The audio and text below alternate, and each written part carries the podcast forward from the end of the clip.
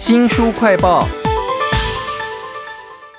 在一个自由又富裕的社会，哈，如果你的东西呢是多到看不到地板，或者是你干净到一尘不染的话，你的人生一定有问题。听够了那些整理大师令人怦然心动的道理吗？我们要为您介绍一本很容易入口的小说，叫做《你的人生我来整理》。请到的是说书人刘雅维，雅维你好。主持人好，大家好。这本小说里头有个故事，非常的悬疑哦，就是这个主角啊整理师，他到人家家里面去观察，发现那个妈妈还有姐妹房间里都乱糟糟的，却有一间干净的不得了的空房间，这是怎么回事啊？嗯，对，因为其实这本小说的作者啊，他以前是写推理小说的，所以在看这本书的时候非常的有乐趣。那在刚刚主持人提到的这个故事里面呢，这个中上阶层的家庭有一个一蹶不振的家庭主妇，家里非常的灰暗，然后又凌乱。她有两个青少女年纪的女儿，一个像是不叛逆的不良少女，那另外一个呢，看起来虽然很自由，可是她非常的冷漠，完全不跟家人互动。那这个故事的。里面有一个穿插了。呃，所有的短篇故事的整理师叫大庭十万里。他在检视家庭的过程中呢，发现那一间一尘不染的房间。那说到这里，其实听众可能可以猜到，他们有一个不存在世界上的儿子。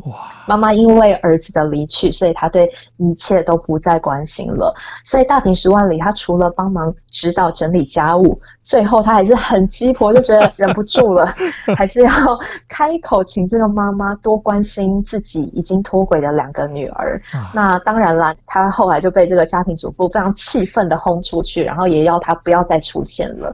故事的后面究竟会发生什么转折呢？就留给大家去一探究竟。那但我可以跟大家分享一下这个故事的后段，我真的完全没有想到，就看得我热泪盈眶，然后又哭又笑。啊，你的人生我来整理啊，讲整理的书却是一本小说，而且我觉得这个主角塑造的非常有趣哦，他会鸡婆去干涉别人，然后被人家轰出来。我很好奇，他是个什么样的整理师啊？呃，大庭十万里，他跟他的妹妹曾经合开过家事服务公司，所以他是打扫方面的专家。那但是跟比起用化学反应去去除脏污，他更想要探讨人类放任家里堆积垃圾的心态。所以外表邋遢的案主呢，对他来说不有趣。那有趣的是那种反差很大的。那在这个小说里面描述，他其实就是一个身材圆滚滚的大神，所以跟我们现在一般看到整理师好像不太一样。那因为他想要看那种反差很大的，所以在这一本小说里面有四个短篇，也就分别探讨了不同的类型，像是独自租屋的轻熟女 OL，然后老伴先行离世的老手工艺师傅，或者是年迈的女富商。也有家庭主妇，我们可以从不同的故事、不同的角度去切入。那你也可以了解整理师的心情是什么，被整理的人的心情是什么。这本小说叫做《你的人生我来整理》啊，我们都喜欢看人家家里面到底囤了什么东西，很多的东西都是一点都不需要的哦。像是在这个书里面就有讲到一个 动物的毛皮的皮草，很贵很贵很贵，但是天气真的没有冷到需要这个东西吧？对呀，有一个故事就是提到说，女儿呢看不下去了，所以她擅自请了整理师来帮妈妈整理家。妈妈就觉得自己这么爱惜物品，都是小孩子不懂事了。我相信很多家里可能也都会有过这种对话哈。然后整理师在看过案主家之后，发现他有上好的，但是根本穿不到的貂皮大衣，还有五十张厚厚的坐垫，那是以前在家里办丧事用到的。还有一个大长木箱，装了许许多多的陶器、漆器跟窗帘。那在检视物品的过程中，呃，大庭十万里都会一个一个问说：，哎，为什么要留这个？为什么这个不丢掉？那案主太太就非常急着要解释哇为什么要被留下来的理由，但是呢，她也非常尴尬的把西伯利亚才穿得到的貂皮大衣少说了一百万，自己都觉得尴尬。那整理师就很理解的说，对啦，其实日本已经进入高度成长期了嘛，那跟战争时候比起来，大家省吃俭用，大家可以花钱之后呢，我们都习惯从购物得到快感，但时代已经不一样了。啊，我们不需要再囤罐头了嘛，所以其实需要的话。走五分钟你就可以到超市了，你可以买最新鲜的。啊，难怪在书里面还有一个人，他囤了三个不同的电子锅，新出品的新功能，他全部都买。家里面根本没有人需要他煮这么多的东西啊。这本书叫做《你的人生我来整理》啊。讲到整理这件事情，就让我想到最近有一个非常红的日剧，叫做《我的家政夫主先生》，甚至他红到超越《月薪娇妻》耶。里面就提供了很多做家事整理的小技巧哈，很多观众看了以后都很想自己来试试看。那这个整理师哦，大庭十万里，他提供了什么样的整理诀窍给我们读者呢？嗯，他在每一个案件之前呢，大庭十万里都会先提供一个凌乱度检测表，然后让案主自己来回答一些问题。那我觉得他在小说里面铺陈的非常有趣，他不是单纯的问题而已，后面还会夸胡写着案主自己的心情。那举例来说，他可能会问说：“哎，你是不是冲动购物，结果买回家就忘啦？是不是不好意思邀别人来自己家？”那在一个故事里面，呃，他就有问到说：“你有折衣服的习惯吗？”结果那个 O L 就回答说。要是有那种力气，我房间哪会那么乱呢？然后或者是他问说：“你常常找不到东西吗？”然后就有一个案主回答说：“哎，我就很懒得找啊，所以只好再买一次。”好了好了，我该检讨。哇，都是借口哎。对啊，那其实有一些问题我看了都觉得哇，我好像中了耶。例如说，他说：“你舍不得丢以前的贺年卡吗？”我就是这样。那在所有的故事里面，其实案主常常都会说：“哎，我改天会处理啦。”大庭十万里，他总是打破砂锅。问到底，请问改天是哪天？几月几号？那他也提到说，改天这件事情他是永远都不会来的。那我觉得这也给我很大的震撼。所以下次如果我们要跟自己和别人说改天，请你问问自己，改天是哪天？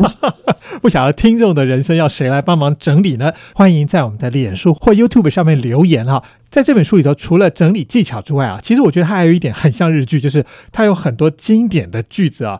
很多日剧不是很喜欢爱说教，但是观众就是非常受用了。那在这本书里头，我就看到有一些可以提醒案主的经典的句子哦。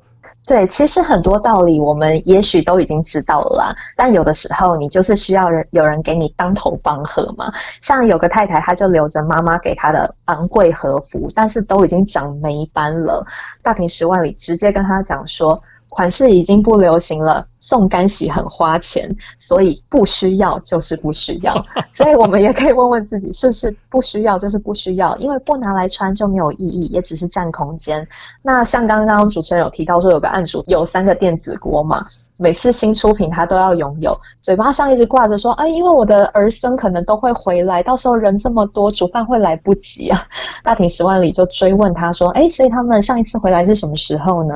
那答案就是非常令人唏嘘。所以书里也就说，常常丢不掉的不是东西，而是达不到的期盼，是一种执念。哇，这些句子都好有力哦！想象中这个大庭十万里，用他那个圆圆的身子，然后站出来一个 pose。然后说不需要就是不需要，你会觉得非常好看。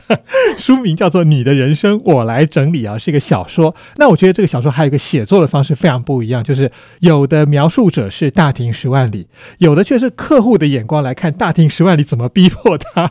我觉得小说就是要有这样意想不到才有趣了。对，我觉得这本最特别的就是它的主述的口吻都不太一样。像其中一个故事呢，叫《木鱼堂》，它就是以一个制作木鱼的老师傅。为第一人称出发，所以在整个故事中，我们会一直看到老师傅在碎念，觉得自己为什么要被整理啊？觉得女儿太鸡婆这样子。那但是我们也渐渐的看到，在他的环境被检视的过程中，他慢慢的体会到啊，原来自己的女儿是如何的包容自己，一直在自己的原生家庭跟他的家庭之间奔波，女儿也是非常的辛苦的。那也因为在他身上这么费心，所以女儿根本没有时间顾自己的。小孩，那小孩已经是一个很冷漠、不听父母唠叨的青少年了。那有一次，孙子到木鱼塘来过暑假的时候呢，孙子看到阿公做木鱼。哇，功力真的是很深厚哦。然后碰巧又有个老外来买木鱼，只讲英文嘛，所以只能让孙子帮忙沟通。当场就让孙子对食之无味的学业突然燃起了不一样的想法。那阿公也被感动了，所以阿公当场就跟他讲说：“其实你知道吗？你拥有别人没有的天赋，我知道你将来一定会做大事。那说完这句话，阿公就在心里自己默默想说：其实我也不知道我讲的是不是真的啦。但是呢，我觉得这可能会是个魔咒，也可能成为他的毕生心灵之作。啊，既有趣又有启发啊！这本书叫做《你的人生我来整理》，是一本小说。非常谢谢说书人刘雅维来为我们介绍，谢谢您，谢谢大家。新书快报在这里哦，包括了脸书、YouTube、Spotify、Podcast、新浪微博，都欢迎您去下载订阅频道。另外还要记得帮我们按赞、留言、分享哦。我是周翔，下次再会。